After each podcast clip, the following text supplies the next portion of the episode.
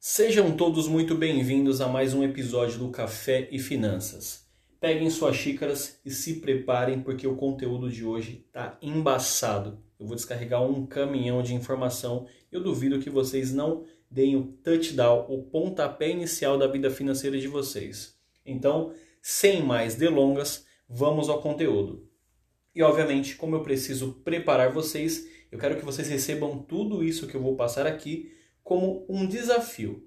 Então não quero só que vocês ouçam, eu quero que vocês se desafiem a pesquisar mais sobre ou que vocês entrem em contato através das minhas mídias sociais e vocês tirem o máximo de dúvidas possíveis, tá bom? É, ao final também desse podcast eu vou deixar alguns materiais é, na, no, com, nos links para que vocês baixem e para que vocês tenham alguns materiais de suporte, tá? Vão ser algumas planilhas e algumas indicações de aplicativos ou de ferramentas. Então, bora para o conteúdo. Hoje eu vou utilizar um dado muito interessante para que vocês se sintam aí é, desafiados. Obviamente, vocês fiquem com o pé atrás e vocês não queiram entrar dentro desse índice. Então, vai ser o seguinte: 65% da nossa população está endividada ou passa por uma dificuldade financeira. Na verdade, a dificuldade financeira é relação a endividamento ou comprometimento financeiro, tá? Então isso é ruim, é negativo, não é bom. Então eu quero que vocês não tentem entrar dentro desse índice e que vocês tentem se manter fora. E o melhor, tentem tirar pessoas dessa situação. Como vocês fazem isso? Compartilhando algumas dicas, compartilhando o podcast, compartilhando informações que às vezes para muitas pessoas são, são dados e informações de difícil acesso. Então, compartilhar informação com o próximo, então se você ouviu uma dúvida, vá lá, se intrometa e fale, eu posso te dar uma dica, alguma coisa, uma coisa que eu aprendi, eu posso compartilhar com você? Vá lá e fale. Isso vai fazer com que as informações interessantes e importantes cheguem até pessoas que precisam. Ou então só indica o podcast que você vai me ajudar e você vai compartilhar e vai disseminar uma informação muito interessante, tá? Então, com isso, nossa mentalidade é: não quero fazer parte desse índice e eu quero começar a investir, eu quero começar a me organizar financeiramente.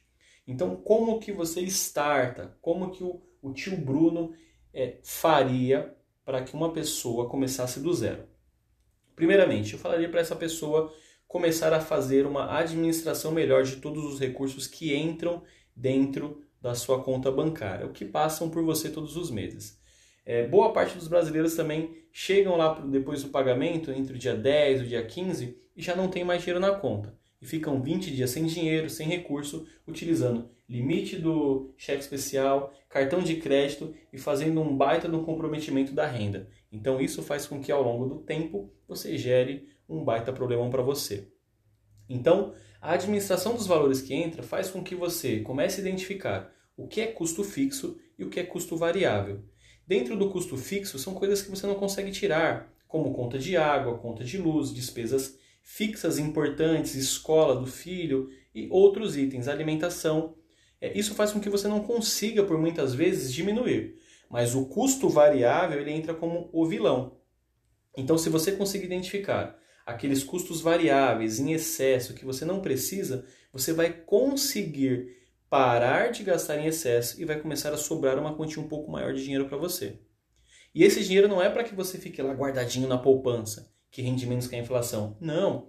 É para que você comece a direcionar em investimentos que vão, ao longo do tempo, te proporcionar objetivos. Então, essa administração vai fazer que você consiga controlar os recursos, você não faça dívidas desnecessárias e que você consiga começar a dar objetivo para aquele dinheiro que vem sobrando. Sobrando não, que você vem poupando. Sobrar é uma palavra muito feia, tá? Eu não gosto dela. Então, feito isso, você vai falar: tá, Bruno, comecei a fazer isso. Eu comecei a guardar dinheiro ao longo do mês. Eu não estou mais é, ficando duro ali no 15 dia. É, o que, que eu faço dali em diante? Beleza, você conseguiu fazer isso, você vai passar por uma segunda etapa. Se você já está bem nessa primeira etapa, você já pode partir para a segunda, que é o quê? Você vai pesquisar sobre duas ferramentas que vão ser importantes para que você comece a investir. É, a primeira é um banco digital, que acho que vocês vão estar familiarizados. O banco digital ele vai servir para que vocês enxuguem os, as taxas que o banco geralmente cobra lá no tradicional. Tá? Então é a cobrança por você ter uma conta, a cobrança pelas transferências, pelo limite de conta, pelo cartão de crédito. O, o banco digital atualmente ele proporciona os mesmos benefícios e ele não tem os mesmos custos. É tudo isento. Em 95% dos bancos digitais você não paga pela abertura da conta e nem por esses itens básicos. Então, o que você está esperando para abrir uma conta no banco digital? É seguro, o mesmo órgão que vai fiscalizar o banco tradicional fiscaliza e resguarda o seu dinheiro igual o banco tradicional. Tá? Ele vai resguardar todo o dinheirinho que você colocar ali. Obviamente que até um milhão de reais, tá? Então, não vai colocar um milhão de reais lá, tudo em uma aplicação só. Isso é para investimentos, tá? Pode ficar tranquilinho. Feito isso, você vai procurar também um pouco mais sobre corretoras de valores. Esses, essas vão ser as instituições que vão intermediar os seus investimentos com a Bolsa de Valores, a nossa B3. Bruno, mas o que é isso? Uma corretora você vai ter aí uma XP Investimentos, uma Clear, uma Modal, uma Easy, uma Rico, são várias opções de corretoras. A corretora ela só vai servir para intermediar. É como se agora você fosse seu próprio banco. Você não vai mais pagar para o banco fazer uma previdência, um pé quente, um pique, um, um qualquer investimento que ele fale que é bom, tá? Por quê? Eles cobram taxas. A corretora vai te proporcionar o investimento direto com a B3, que é praticamente a mesma coisa que o banco faz, só que te cobrando uma taxa. E agora você vai conseguir transferir o dinheiro da sua conta digital para a corretora e ali nós vamos começar a trabalhar o entendimento do que são investimentos e quais são mais interessantes para cada tipo de objetivo, tá bom? Então, pega um papel e uma caneta e vocês vão começar a anotar. Ou melhor ainda, para quem tiver tempo e conseguir me acompanhar, vocês vão entrar no site do tesourodireto.com.br e vocês vão acompanhar, vão acompanhar através de uma tabela que tem de títulos do tesouro, tá? Esses títulos eles são o principal caminho para que vocês comecem a investir. São títulos de renda fixa, de baixíssimo risco, são tão baixos quanto a poupança que vocês conhecem como um investimento que não é investimento é seguro, e eles rentabilizam mais do que a poupança. Eles cobram uma pequena taxa sobre o valor, que seria o imposto de renda, uma coisa que a poupança não cobra, e mais uma taxa administrativa da B3 ao ano, tá?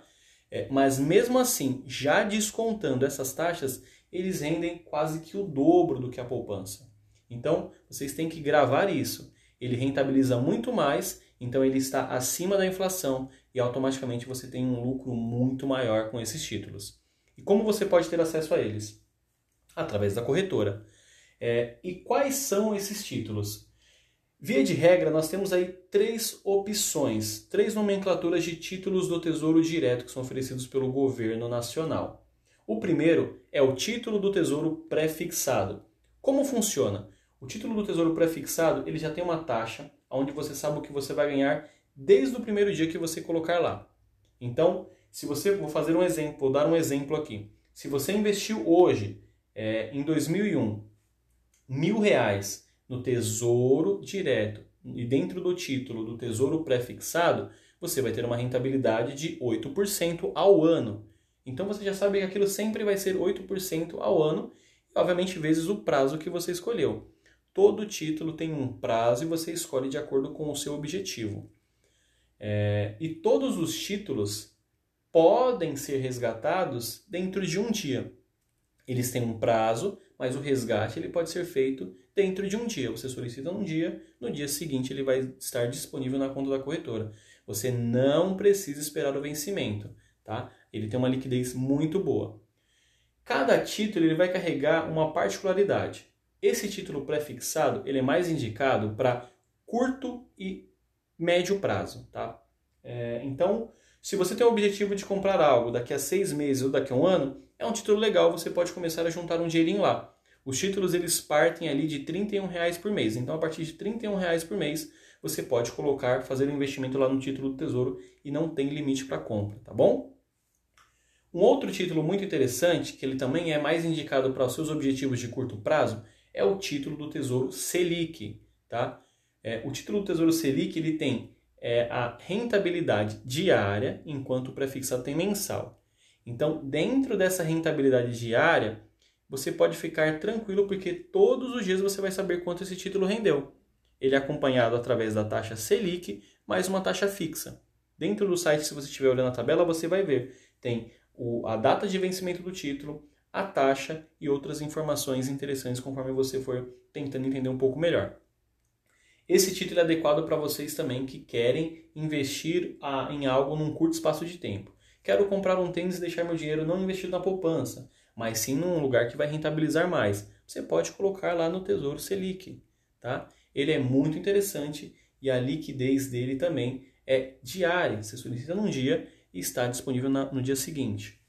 É, um outro título que nós temos, e o último título, é o IPCA+. Esse título é bem interessante porque é para quem tem um interesse de longo prazo. Então, digamos que você queira montar uma poupança para o seu sobrinho, para o seu filho, ou então comprar uma moto ou um carro. Ele vai ser mais interessante para você porque o IPCA é o nosso indicador da inflação. Então, como que ele faz? Como que ele funciona para te rentabilizar? Todos os meses são fechados e ele vai te pagar o que rende, o que o, o valor da inflação que rendeu naquele mês e mais um valor fixo. Então você não sabe automaticamente o quanto você vai investir, o quanto você vai resgatar desse investimento, mas você sabe que ele vai ter o acúmulo ao longo de cada mês da taxa da inflação. Então, o que fechou naquele primeiro mês, no segundo, terceiro, ele vai rendendo conforme vai passando o tempo e você recebe aquilo. É, isso é interessante, então, para o longo prazo. O primeiro título, se você quer mais segurança, que é o, o prefixado, você já vai ter a taxa pré-definida. O segundo título, você não sabe a taxa, mas a rentabilidade dele é diária, então você já vai conseguir acompanhar com um pouco mais de facilidade e você vai ter que, vai ter que entrar ali toda vez que você quiser saber se está bom para retirar ou não. Então, é para um curto espaço de tempo, para objetivos de um curto espaço de tempo, e o IPCA para quem quer um longo espaço de tempo. E todos eles têm datas pré-definidas, mas não significa que você precisa ficar com o título até o vencimento. Se você ficar com o título até o vencimento, você recebe todo o valor de rentabilização mais o seu valor que você aplicou e, obviamente, mais a correção do governo. Tá? Algumas dúvidas que as pessoas me, me trazem é, são as seguintes. Bruno, quais são as taxas que tem dentro do Tesouro Direto? Vou repetir. Somente o imposto de renda sobre o valor que rendeu, não é sobre o valor que você aplicou, e mais a taxa administrativa da B3, que é calculada anualmente, tá? É, e uma outra taxinha é o IOF, mas você só paga o IOF se você retirar antes de 30 dias. Então, no 31º dia, você já não paga mais nenhuma taxa. Eu quero que vocês fiquem cientes disso. E falando de renda fixa, é, vale ressaltar que existe uma pequena variação dentro de cada título, então vocês não se espantem se vocês virem que o Tesouro Direto está negativo 1%. Porque, obviamente, dentro das taxas desses índices de mercado, eles variam, tanto para cima tanto para baixo. Um dia a inflação está um pouquinho mais alta, outro dia mais baixa, mas o que vale é vocês focarem no longo prazo, porque vocês não vão perder dinheiro. Então, deem objetivos corretos àquele capital, aquele dinheiro que você vem colocando, se organize financeiramente, dê propósito aquela, aquele suor que você vem gastando, que você vem tendo, para que você consiga investir com mais qualidade. Se você não valorizar o seu trabalho diário, você não vai ligar para os custos diários, os gastos diários que você vem tendo. E obviamente você não vai se preocupar com o seu futuro. Então, eu espero que o conteúdo tenha ficado é, com um fácil entendimento, eu espero que vocês tenham gostado. Eu espero que eu tenha conseguido passar para você essa ideia de como startar a sua vida de investimentos, como começar a organizar e quais são as ferramentas para que num próximo episódio vocês estejam mais afiados e nós possamos nos aprofundar um pouco mais nessa é, fase de start de investimentos e passando agora para o nível intermediário. Obviamente tem muito mais conteúdo, mas eu vou sempre tratar um pouco mais à frente para que vocês se sintam desafiados e vocês venham começar a pesquisar um pouco mais, para que vocês venham me trazer dúvidas, para que você fale, Bruno, você falou lá algumas palavras ou falou sobre algumas instituições que para mim é de outro nível, então eu quero que vocês se questionem. Eu quero que vocês me procurem nas redes sociais E eu quero que vocês, obviamente, tenham sede por querer saber um pouco mais. Um forte abraço e até a próxima.